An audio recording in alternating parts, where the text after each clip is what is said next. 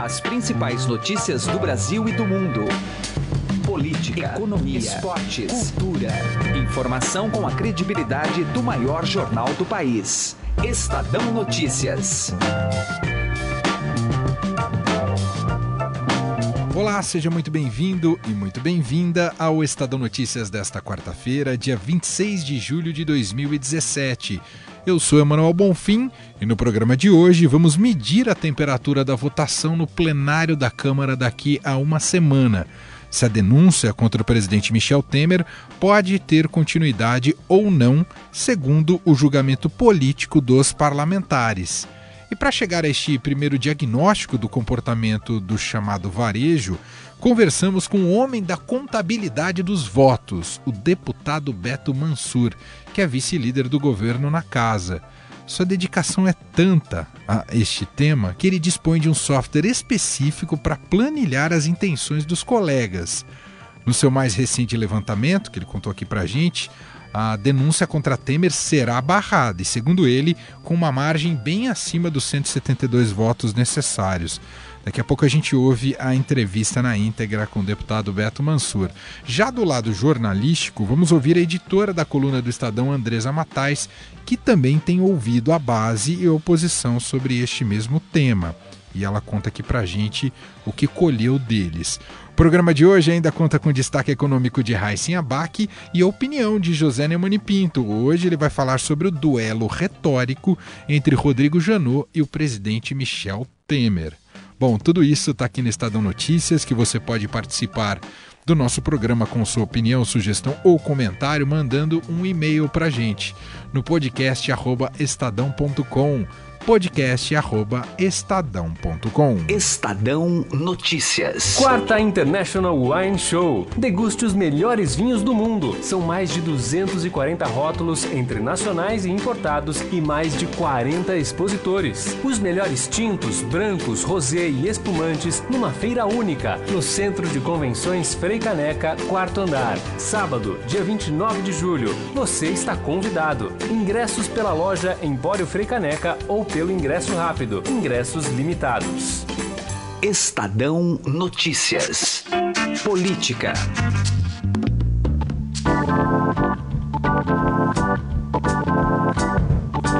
E agora no Estadão, a nossa conversa é com o deputado federal Beto Mansur, do PRB de São Paulo. Vamos falar sobre a expectativa da votação na semana que vem, marcada para o dia 2 de agosto, que pode ou não dar continuidade à denúncia contra o presidente Michel Temer. Deputado, seja muito bem-vindo aqui, Estadão, mais uma vez. Obrigado por nos atender, deputado. Um grande abraço a você e aos ouvintes do Estadão. Deputado, bom, estamos numa semana aí de. Aliás, a segunda semana de recesso. O senhor é um dos poucos que está trabalhando no recesso, é isso, deputado? É, eu estou aqui fazendo, logicamente, a contagem dos votos que nós deveremos ter para poder encerrar essa denúncia agora no dia 2 de agosto. É, é lógico que, até para explicação para os ouvintes uh, do Estadão, que a oposição, ou seja, quem quer dar continuidade nessa denúncia e enviá-la ao Supremo Tribunal Federal, vai ter que colocar 342 votos a favor da denúncia, coisa que, no meu entender, é muito difícil. Até porque a própria Constituição ela foi muito sábia quando definiu que para você poder dar continuidade numa denúncia contra qualquer presidente da República, é necessário 342 votos a favor da denúncia dentro do plenário da Câmara. Eu tive ontem uh, demoradamente aí com o presidente da República, fazendo análises, uh, ele inclusive, além de dirigir o país, ele também está ligando para os parlamentares, uh, pedindo voto, comentando sobre a sua defesa. Eu acredito que a gente vai chegar no dia 2 de agosto com um número suficiente para poder encerrar esse assunto dentro do plenário da Câmara dos Deputados. O, o, senhor tem já uma, uma projeção, deputado, por cima, assim, de, de quanto poderia ser a votação a favor do Temer? Olha, a semana passada eu tinha feito um levantamento que dava 261 senhores parlamentares e senhoras parlamentares contra a denúncia.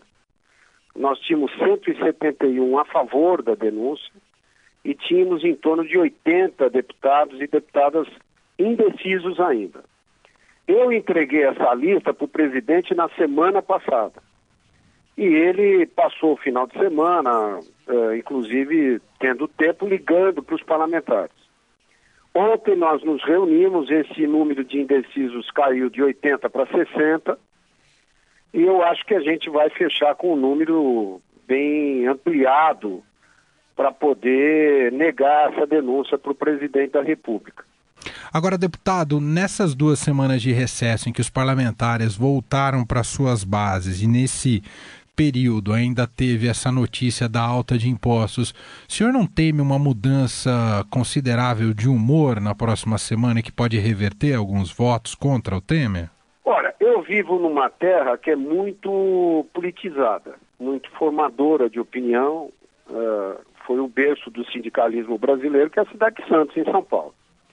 E eu uh, estive nesse final de semana andando, uh, conversando com as pessoas.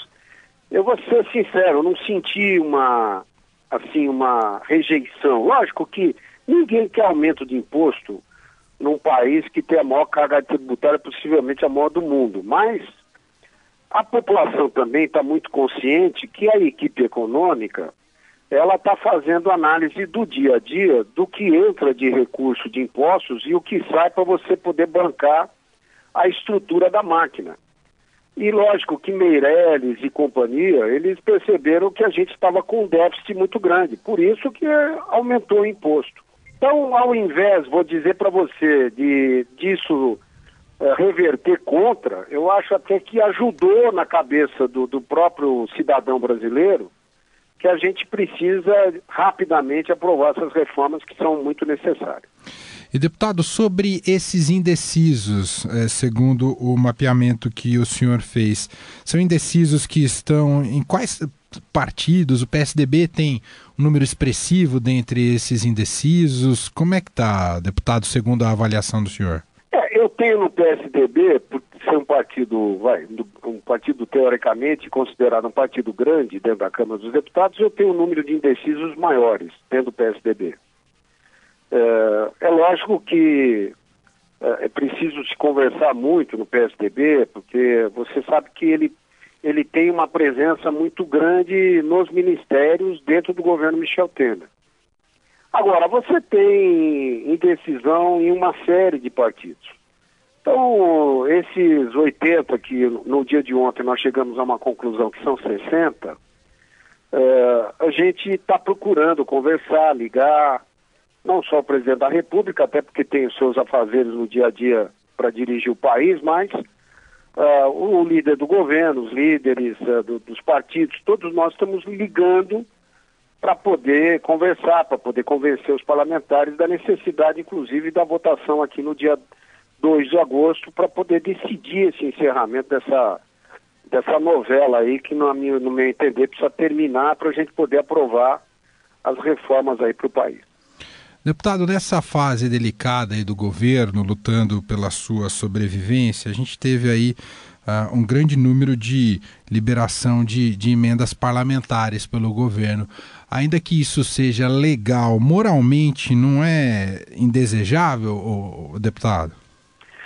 Olha, o que eu gostaria de dizer para você, até a oposição parou um pouco de falar nessa coisa da liberação de emendas, porque foi feito um levantamento por um jornal importante de São Paulo, dizendo o seguinte, que na média, uh, per capita, os, uh, os deputados e deputadas da oposição receberam até mais emendas do que os deputados da, da, da, da situação. O, o que, que eu acho que é importante ressaltar para vocês? É que o governo teve uma liberação de caixa agora recente, com aprovação de algumas medidas que nós liberamos uns precatórios, o governo teve um, uma liberação de caixa. Exatamente por isso que ele liberou essas emendas. Houve, na verdade, uma coincidência com a votação da CCJ. Mas vale dizer também que toda essa liberação de emenda, metade dela, na média, vai para a saúde dos municípios brasileiros. E a outra metade, muito, vai para a infraestrutura. Então, esse dinheiro, ele não fica na mão do deputado, ele vai para o município ele vai para você poder atender a sociedade brasileira como um todo. Então, houve muita gritaria em cima dessa questão de emenda do que a veracidade de que houve um favorecimento de A, B ou C. De maneira nenhuma. Na média, todos os parlamentares recebem, ou da oposição ou da situação, recebem essa liberação quando você tem uma sobra de caixa. Deputado, uh, para concluirmos, queria um pouco da visão do senhor sobre defender, estar do lado do, de Michel Temer, do governo Michel Temer, num momento muito impopular para ele. O que te dá a certeza que, se, que o senhor está no, no, rumo certo, deputado? Eu já até dei uma entrevista no jornal, o nosso lá da cidade de Santos, comentando sobre isso. Eu já passei da fase de fazer, de tomar medidas pensando na próxima eleição. Eu tenho consciência de que mudar de presidente nesse momento é muito ruim para o país.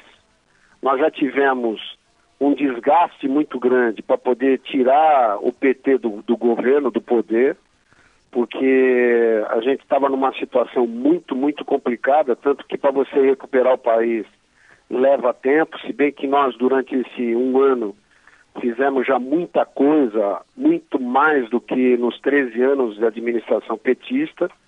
Mas eu digo a você, resumidamente, que não dá para tirar o Michel Temer com esse tipo de denúncia. Ele vai, inclusive, ter a possibilidade e vai responder depois, logicamente, que terminar o seu mandato. Essa denúncia ela não se encerra, ela paralisa agora.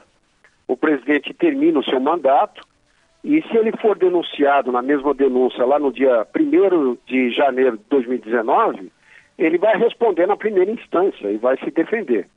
Agora, tirar presidente da República de novo, no momento que o Brasil precisa tanto da reforma que eu já comentei com vocês nessa entrevista, eu acho que é um desserviço para o Brasil. Exatamente por isso que eu defendo que o Michel Temer permaneça. Só me tira uma curiosidade antes de, antes de te liberar, deputado. O, o senhor faz essa contabilidade da, dos votos pessoalmente? O senhor tem uma planilha e vai atualizando essa planilha? É assim que funciona, deputado? É, eu tenho, eu tenho um programa de computador que nós fizemos esse programa ainda na época do impeachment da presidente Dilma. E ele foi muito eficiente porque nós vai, erramos num voto, porque eu tinha calculado 368 votos a favor do impeachment, nós tivemos 367. Isso porque o ex-presidente Lula acabou virando um voto durante a madrugada de um parlamentar do Nordeste. Mas é, a gente faz essa contabilidade, lógico que tá, eu estou junto com os líderes, mas o pendrive fica no meu bolso. É por isso que eu estou sempre fazendo essa contagem. Mas, mas, não tem bolão não entre os deputados, tem deputado? Não, não tem bolão não. Essa é uma coisa muito séria, não tem bolão. Muito bem. Ouvi, tá ouvimos aqui no Estadão o vice-líder do governo da Câmara, o deputado Beto Mansur, do PRB de São Paulo. Deputado, muito obrigado, gentileza de atender o Estadão mais uma vez. Um abraço para o senhor. Um abraço a todos vocês, um abraço especial a todos que trabalham no Estadão jornal antigo que a gente acompanha com muita atenção. Parabéns a todos. Estadão Notícias. Coluna do Estadão, com Andresa Matais. Nossa conexão agora com Brasília, com a editora da coluna do Estadão, Andresa Matais. Olá, Andresa, tudo bem com você? Oi, Emanuel, tudo bem? Oi para todo mundo. Andresa, a gente acabou de ouvir o vice-líder do governo, o deputado federal Beto Mansur, aqui em nosso podcast.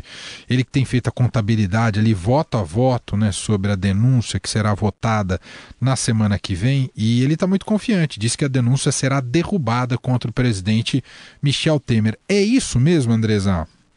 Olha, Manuel, é uma avaliação não só da base do governo, como também da oposição, de que hoje, se a denúncia for votada no plenário, o presidente Temer escapa aí de uma abertura de processo contra ele no Supremo Tribunal Federal.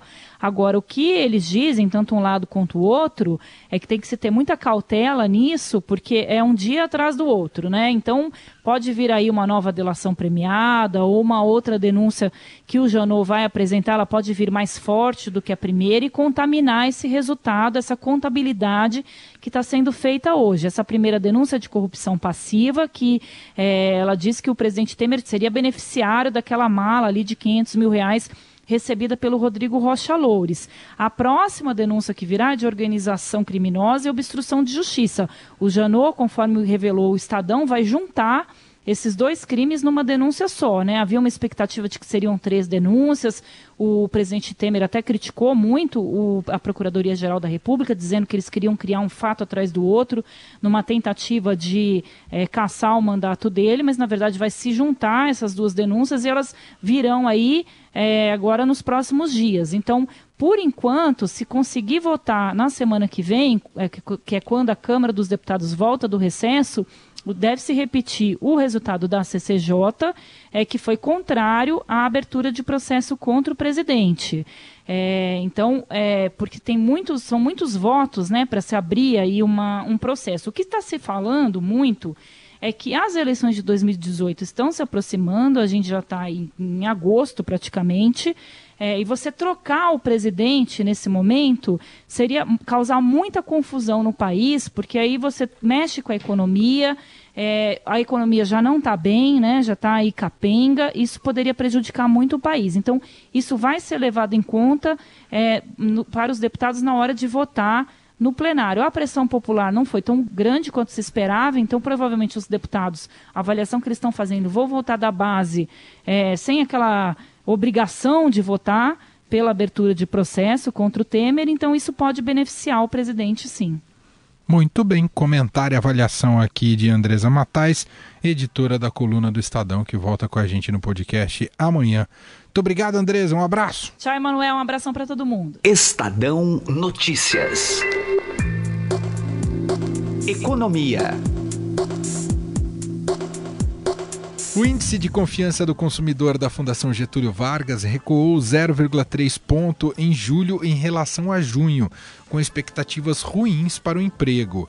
Acompanhe a partir de agora a análise da coordenadora da sondagem, a economista Viviane Seda Bittencourt, que conversou com Heisen Abac. Viviane, o que, que explica essa queda no mês de julho em relação ao mês passado? Na verdade, é uma continuidade da calibragem nas expectativas que houve no mês passado. Né? Então, a gente já tinha uma calibragem dessas expectativas feitas pelos consumidores que estavam reavaliando seu otimismo em relação à situação econômica, que foi afetada pela crise política no mês passado, e ainda tem é, resquícios dessa questão política nas avaliações e nas perspectivas para o futuro. Então há uma piora do ambiente atual, né, da situação atual, da avaliação deles sobre economia, também uma, uma insatisfação em relação ainda à situação financeira da família, e eles estão fazendo uma, uma perspectiva ainda menos otimista em relação à economia no futuro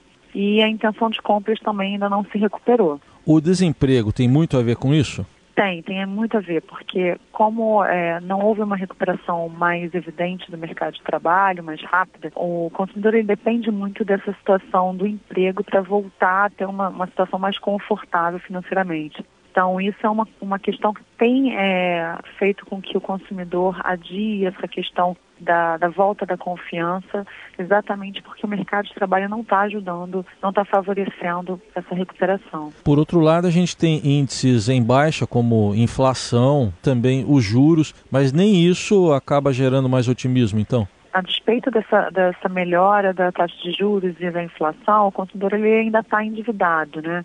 Então, essa recuperação dos consumidores, do orçamento doméstico deles, para eles poderem se equilibrar novamente, isso depende um pouco do mercado de trabalho. Quer dizer, tem muita gente desempregada, a família realmente ficou com um peso maior, né, uma carga financeira maior, dependendo de, de mais recursos, e isso ainda não houve uma recuperação. Isso, por exemplo, se reflete mesmo até no consumo. Sim, reflete é, a intenção de compra de bens duráveis ela tem oscilado, ela caiu, o, é, o resultado dessa pergunta especificamente no mês passado ele caiu e se mantém baixo no mês de julho, mas isso tem oscilado muito, exatamente pela instabilidade que se encontra a situação. Então, o consumidor, ele é, quando ele fica mais cauteloso, tem mais incerteza no ambiente econômico e político, ele acaba se tornando um pouco mais cauteloso e, obviamente, tem a questão do endividamento ainda para esses consumidores e por isso eles não voltaram a ter uma, uma intenção mais evidente de compras para o futuro. A FGV fez a pesquisa de 1 a 21 de julho, então pegou bem ali o finalzinho do, do, do período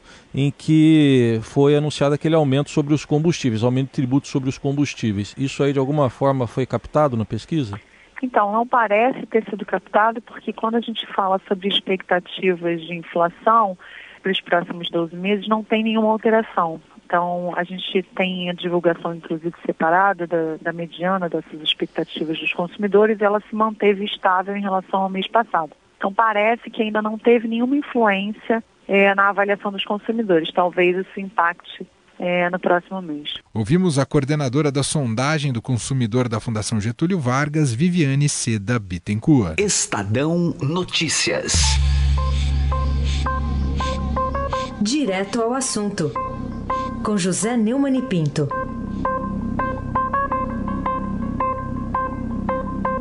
Tudo indica que Rodrigo Janot e Michel Temer resolveram fazer uma luta particular e cobrando o ingresso do público. Né? O Temer recebe todo dia dezenas de deputados e distribui verbas do orçamento. Prometeu agora é, tapar o buraco, primeiro com a ausência do Estado e agora da Prefeitura no Carnaval do Rio, mandando o ministro da Cultura, na sua posse, transferir dinheiro para o Carnaval do Rio, sendo que nós, brasileiros que não somos fluminenses, muito menos cariocas, temos que arcar com os problemas das escolhas políticas e dos problemas orçamentários lá do estado do Rio de Janeiro. Enquanto isso, o doutor Rodrigo Janot, para evitar qualquer desgaste ou é, que apareça qualquer é, separação sua em relação aos seus é, servidores subordinados lá de Curitiba, mandou pôr no orçamento três vezes o valor normalmente gasto pelo Ministério Público Federal eh, da Operação Lava Jato. A questão toda é a seguinte: eh, não há uma briga, eh, não há uma luta de, de boxe ou de luta livre, há uma ação que o Janot pede acusando o Temer de ter prevaricado no cargo. Agora, o que os dois têm de fazer é o seguinte: o Temer está devendo uma explicação, que ele não deu ainda, sobre o encontro dele com o Joesley. E caso ele não dê essa explicação, ele pode pedir emprestado o boné do Joesley e ir embora para casa. Pegar a mulher e o filho e voltar para São Paulo. Né? Enquanto que o, o nosso Janot também precisa explicar esse perdão enorme que ele e o Faquin deram para o, o meu citado Joesley e que ele já tentou tantas vezes, falou até em escolha de Sofia e nunca justificou a altura. É isso aí. Zé Neumann e Pinto, direto ao assunto. O Estadão Notícias desta quarta-feira vai ficando por aqui. Contou com a apresentação minha, Emanuel Bonfim, produção de Gustavo Lopes, participação de Heisen Abac e montagem de Nelson Volter. O diretor de jornalismo do Grupo Estado é João Fábio Caminoto. De segunda a sexta-feira, uma nova edição deste podcast é publicada. Você tem toda a relação no blog Estadão Podcasts. Convido você também a avaliar nosso podcast tanto no iTunes quanto no Android e mandar seu comentário ou sugestão para o nosso e-mail podcast@estadão.com. Um abraço, uma boa quarta-feira e até mais. Estadão Notícias.